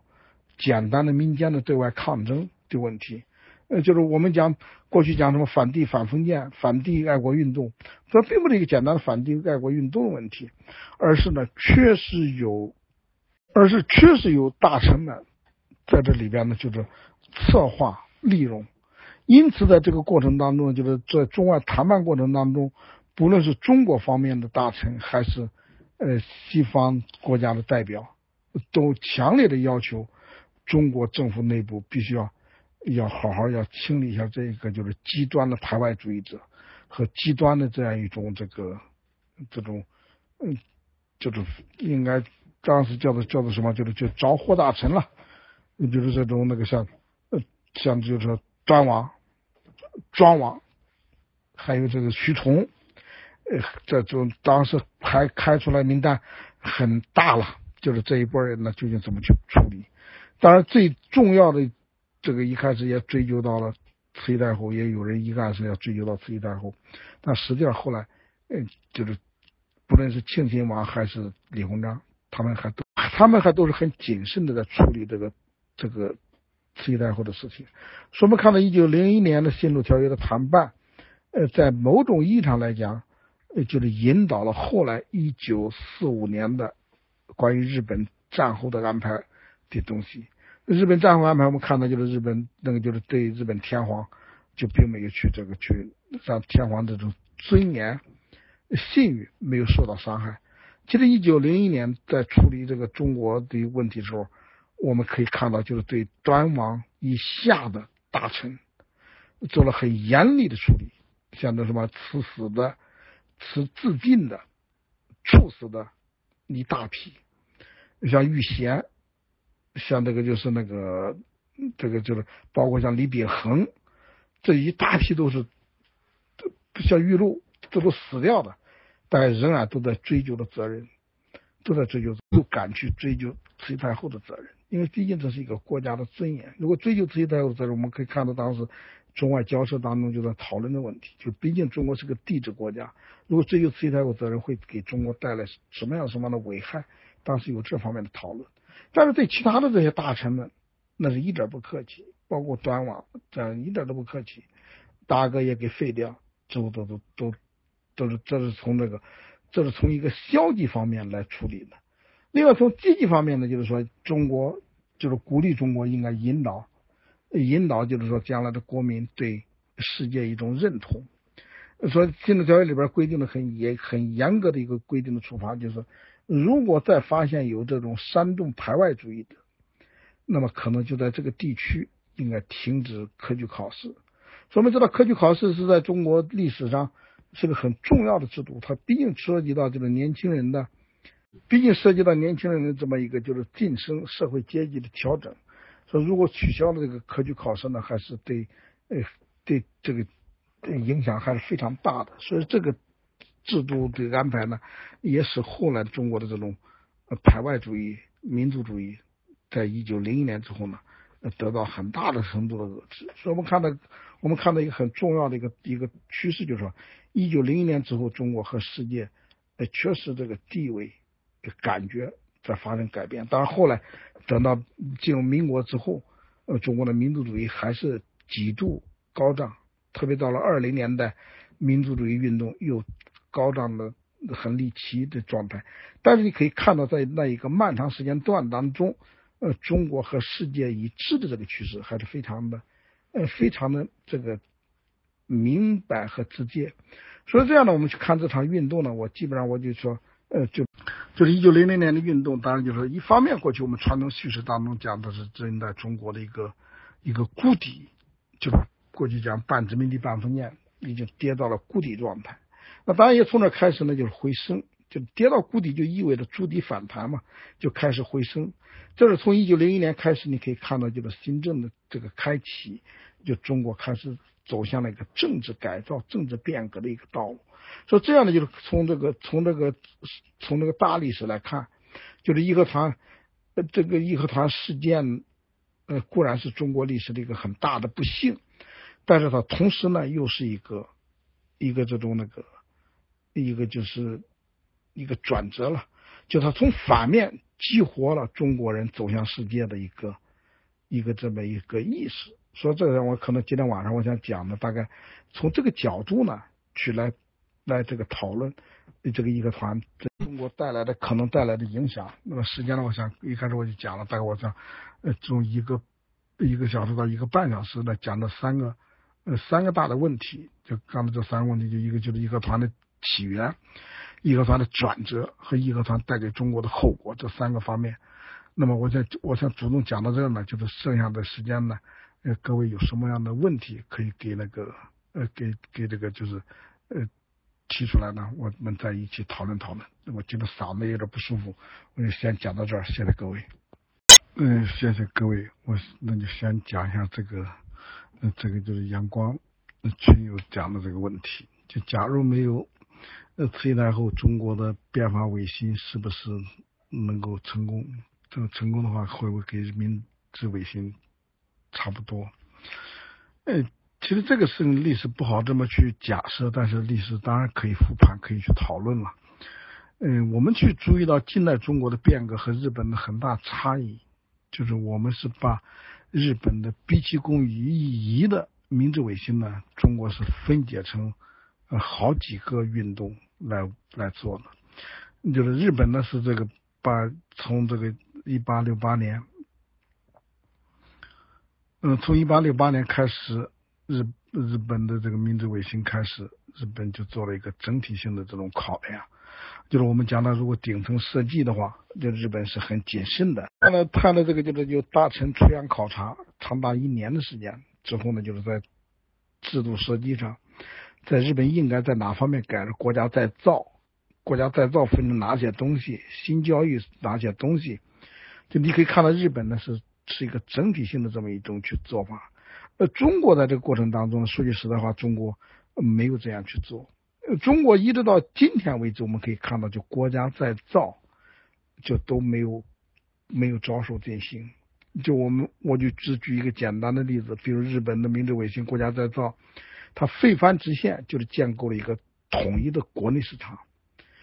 呃，那么我们今天到现在为止，我们仍然是一个什么？还是晚清以来的一个很复杂的历金制度，一个关卡制度。就是层层收费，大家到处收费，因此就是说，这种社会的这种财富是重复计算。那日本这上来，人家国家在解决的问题。那么中国当然在这个一直没有去这样做。那么说这一八九八年的变革呢？呃，一八九八年变革本来是要解决这个事情，就要解决就是说之前的这个知识发展经济而没有政治社会的调整的一个东西。但是这件事呢，当然又被。不幸呢又被打断了，就被另外的一个事情打断。当然上次我们在讲戊戌戊戌政变讲康有为的时候呢，我已经提到这个问题，就是可能和康有为的这种想象和他这么一个极端做法有很大的关系。所以这个时候就慈禧太后呢，呃，慈禧太后我们可以看到，就是最近我在写写他的这个写他的文章，我说现在我们可以看到，就是说在整个他主持中国四十六年、四十八年的时间当中。那慈禧太后还是一个很开明的一个政治领导人，呃，她是一个女的领导人。那么我们可以看到，中国史学呢一直处在这种男权主义话语当中，就好像是一直对慈禧太后有一种很不敬的一种那个这种那个这个贬低。那我们在这一年的研究当中，其实我们可以看到，回到当时的这种东西方人的看法当中，对慈禧太后还是很高看一眼的。就是东方的慈禧太后，西方的维多利亚女王，这就是还是当时还很高看一眼的。就不管怎么讲，就中国近代以来发生重大变革的四十八年，还非慈禧太后这四十八年莫属。就中国的衣食住行、生老病死，中国的工业化、城市化，都在慈禧太后所统治的四十八年当中发生很重大的变化。所以这就是可以看到，一八九八年的政变发生。呃，是中国历史的不幸，其实也是慈禧太后的这种呃不幸啊，就是她的呃在这个过程当中这种一个一个正常的变化，甲午战争之后的一个正常。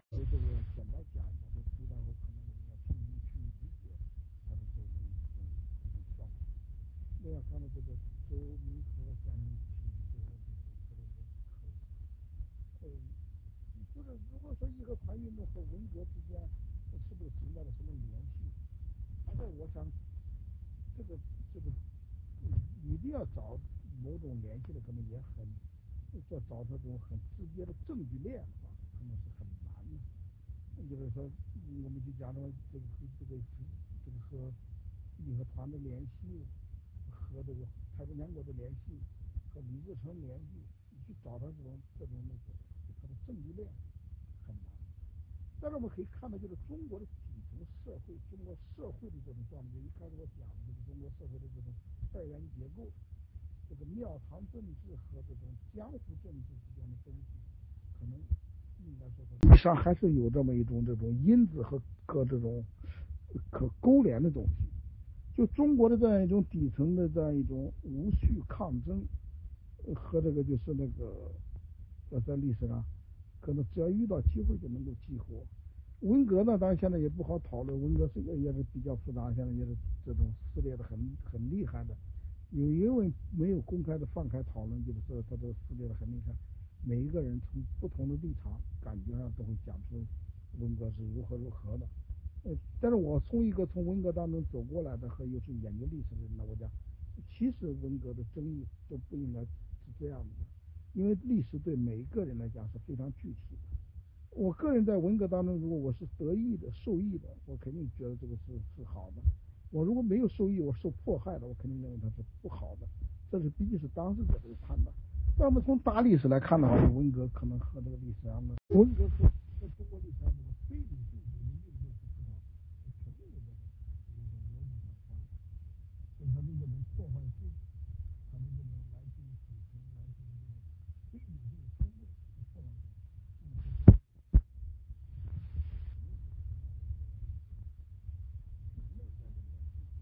这种证据呢是不好去做这个做这个就做实它，说哪一件事情一定是一定是这样子的，是的，怎么传过来的？这个很难做实它的。大概这个，我想，嗯嗯，我想那个研究者现在好像也没有人去这样去做这种做这种大的时段的这种宏观的比较研究，就是一般都是在这种讲的时候，一般就是勾连对这个对比一下，但是还没有去做把两个运动这结合起来去做这种比较研究，但还没有，至少我。我这种孤陋寡闻的还没有看到这方面的东西吧？就是《走向共和》如何评价《走向共和》这部电视剧？那其实这个电视剧呢，嗯，当年我倒是一个这个，嗯，这个从开始剧本一直到后来播出，我大概是几次我都是参与这个审查的，参与审查的。后来在发生争议之后呢，我也写过呃几篇那种。几篇文章，我基本上还是认同这个走向共和，因为走向共和，我认同它的原因呢，并不是说走向共和在观点上有多大的这个了不起。其实走向共和，我们可以看到，在本世纪初那个特殊的时代，嗯，它只是呢，对过去二十年中国近代史学界的研究。呃，做了一个这种形象的吸收和概括，也就其实在里边他所讨论的一些问题，这里边讨论的这个问题，比如说他对李鸿章的在这个抬举，对袁世凯的抬举，对慈禧太后比较正面的这个描写，那这些东西其实都是在那之前的二十年当中，中国的学术界，呃，中国的学术界已经做了这种一些研究。已经做了一些研究，呃，说基本上他是在吸纳那个学术界的研究，他并不是，并不是这种无端的给怎么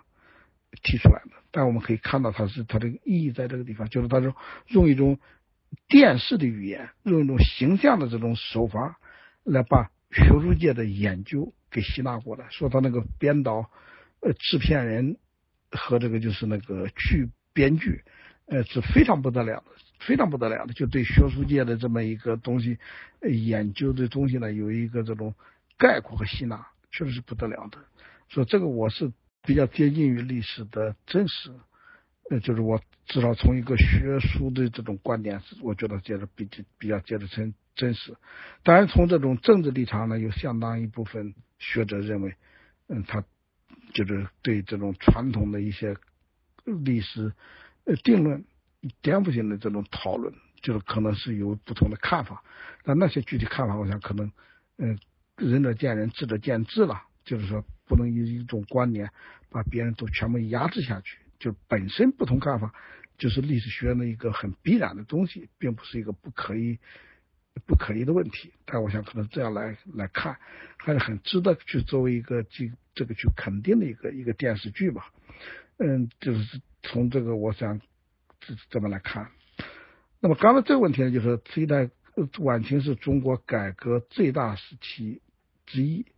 慈禧太后也不可。那么是什么原因让晚清的改革没有成功，从而最后导致革命？这个问题呢，其实这个几年我的想法可能和这个判断呢有点稍微有点区别。晚清的改革，我们一直讲晚清改革失败了。我们讲的失败的这个表征、象征性的问题，就是因为清廷不存在了，就是革命发生了，清帝退位了之后呢，改革就失败了，改革就被这个被这个革命所取代。这个说法在大的原则上，当然我是觉得是，它是也是在描述一个事实。但是我们如果从制度史、从思想史，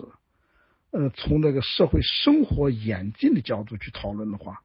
可能我们并不能认为晚清的改革就是失败的。我们只讲这制度史，晚清的制度史的研究的东西，就是说，民国的政治制度是走向了共和体制，但民国的司法制度其实就是直接继承了晚清。袁世凯在在这个大总统继这个接任以后，袁世凯有一个命令，就是当民国的这种司法体制制度安排没有新的东西出现的时候呢，一切都沿用旧的、沿用前清的这么一个东西来继续执行，就司法条例。那么我们当然知道，这个时候这个时候所用的清前清的司法条例，并不是从。一六四四年，大清帝国建立之后的这个历清朝的几百年的这个就是那个呃这个中的大清律例不是这个东西，而是一九零三年晚清制度改革、司法改革之后的产物。就是我们去看的，就是说这种民国不是一个民国的制度，不是一个凭空而起的共和，并不是它的共和制度都是。完全是重新建构起来的，其实它也是在延续了清朝的制度的在发展。所以从这地方来理解呢，可能不能把它理解为就是呃，其晚清的政治变革失败了，它的大清帝国就结束了。但是这可能是两个问题。所以我认为呢，就是说晚清的政治改革并没有失败，只是清帝国确实在这个时候呢。他面对一个大问题，就是如果我们今天去读隆裕太后当时主主导的就是这个就是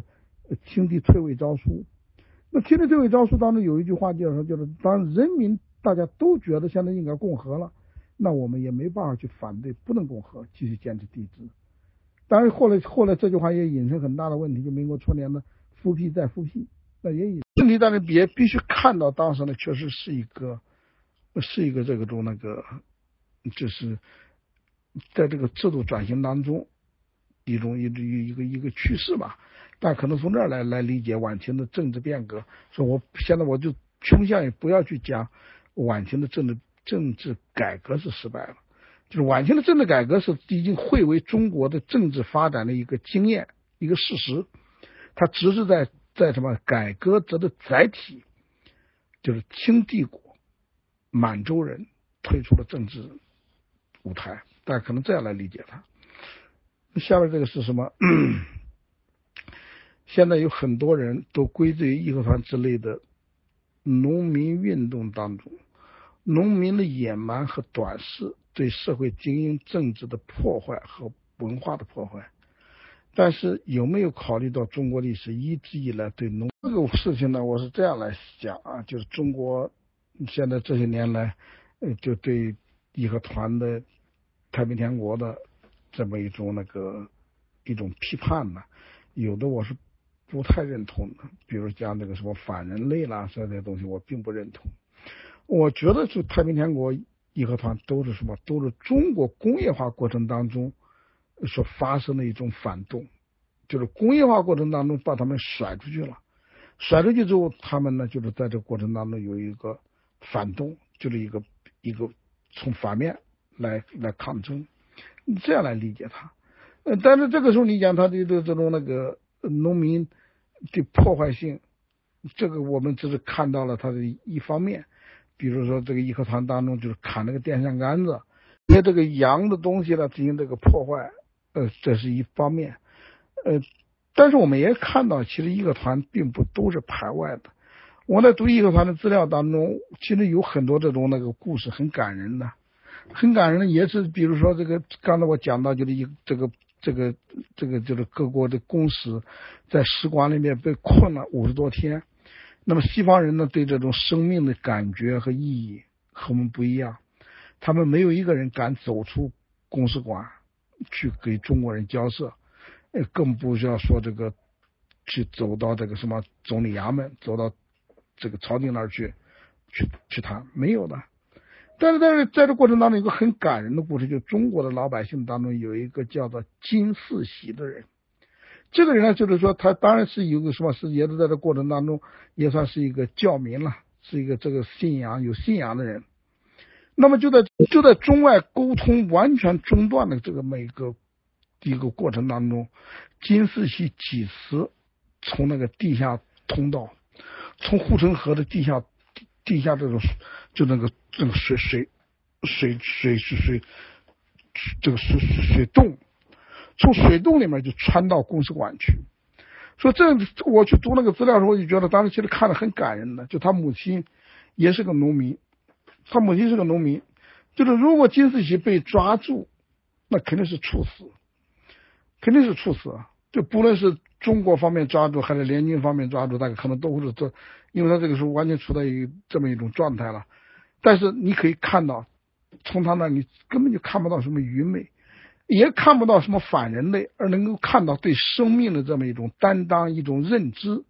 而且对这种世界的认知，你都能感觉到。而且他母亲是一个农民，他他母亲对他儿子的这么一个一个这种教导，一种认同和支持，说这呢，你可能就是说不能够去理解为是这种那个把一个团完全理解为这个这个反人类，所以我讲可能当年这个这样理解是是不对的。当然，在整个一个团战争当中的反人类这个罪行是有的，比如我们讲的就是像玉贤，玉贤在在太原。那一下子就把那个传教士一百多个传教士和孩子和和的女眷就给杀了。那当然这个是很非常残忍的，这也是后来后来就是这种那个联军进了进来之后，联军就是定点定定点那个报复，就是在北京在北京在这个保定在这定点报复。也就是因为呢，呃，中国方面有一些这种很残忍的举措对待外国人，所以这可能是，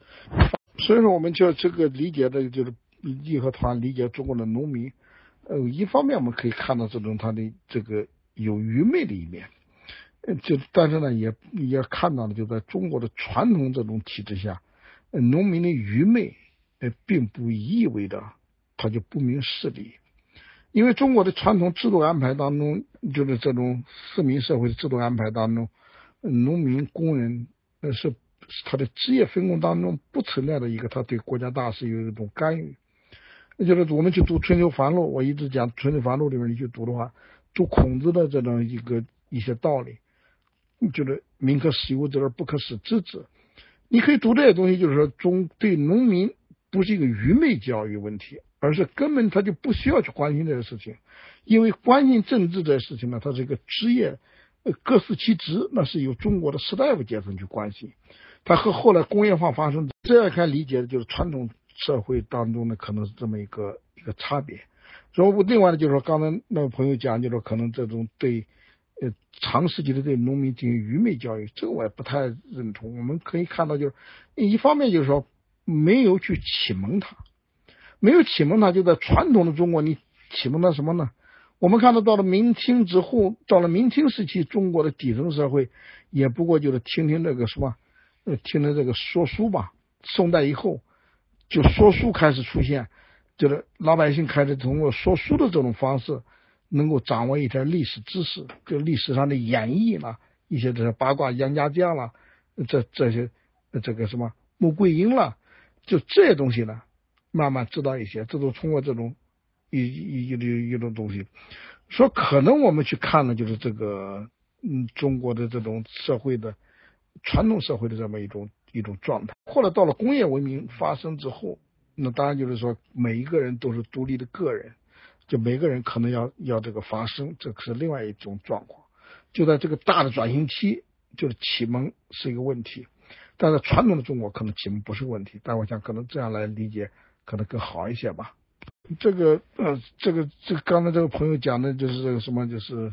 嗯，义和团的这个反清复明的口号，后来这个变演变成父清灭洋的口号。这个转折呢，其实在过去的好多研究当研究者当中写过无数的论文去讨论它。呃，各位如果有有有兴趣的，可以很容易查到这方面的论文。那这里边是有个转折。这种转折当然就是说，实际上也是我们今天去看到，在那种匆匆忙忙的大混乱状态下，呃，就是父清灭洋，父清灭洋也是是只是一个一部分人的一个一个口号，并不代表当时中国底底层社会也也义和团其实也不是这个全部的义和团的这种状态，可能这些东西就在呃看那些研究者的这种分析，慢慢去体会它，放到大历史背景当中体会它。呃，这位朋友讲的就是个体的义勇，恐怕没有办法反驳整体的愚昧和残忍。我不太理解这个意思。我当然觉得可能是这个，嗯，就是，就可能是这个，就是，就是在，可能我刚才讲金世喜的那个例子吧。就金世喜当然是不能代表整体的这个，这个什么义和团了。因为他本身也不是义和团，他本身就是他是一个是属于教民，属于这种呃信仰的西方宗教的，但他真的是一个中国人，所以这个时候他的这个价值理念可能和和义和团呢可能是不太一样的，就他可以冒着生命危险从那个地下水道里边就翻来覆去的跑过几次，而且从北京呢从把公使馆的情报呢送给天津的联军司令。再从联军司令那边带来情报呢，给翻到公使馆呢，送给这个公使。这么一个行动和思想呢，可能是也是当时这种一种一种个案了。就我在读这个资料的时候，我当时觉得很，我觉得倒很值得呃震撼。就毕竟他也是中国人了，就是当时觉得就是在那一种大的排外主义这种一种思潮和这种气氛下。呃，他这样做，而他的母亲那么认同他，说我也是，但是我看了之后觉得很很很值得去注意的。但是他当然不意味着就是从整体上去否定另外一种东西，对，所以大概可能是这样。嗯，大概我想可能嗯问题差不多就这些吧，我看到的。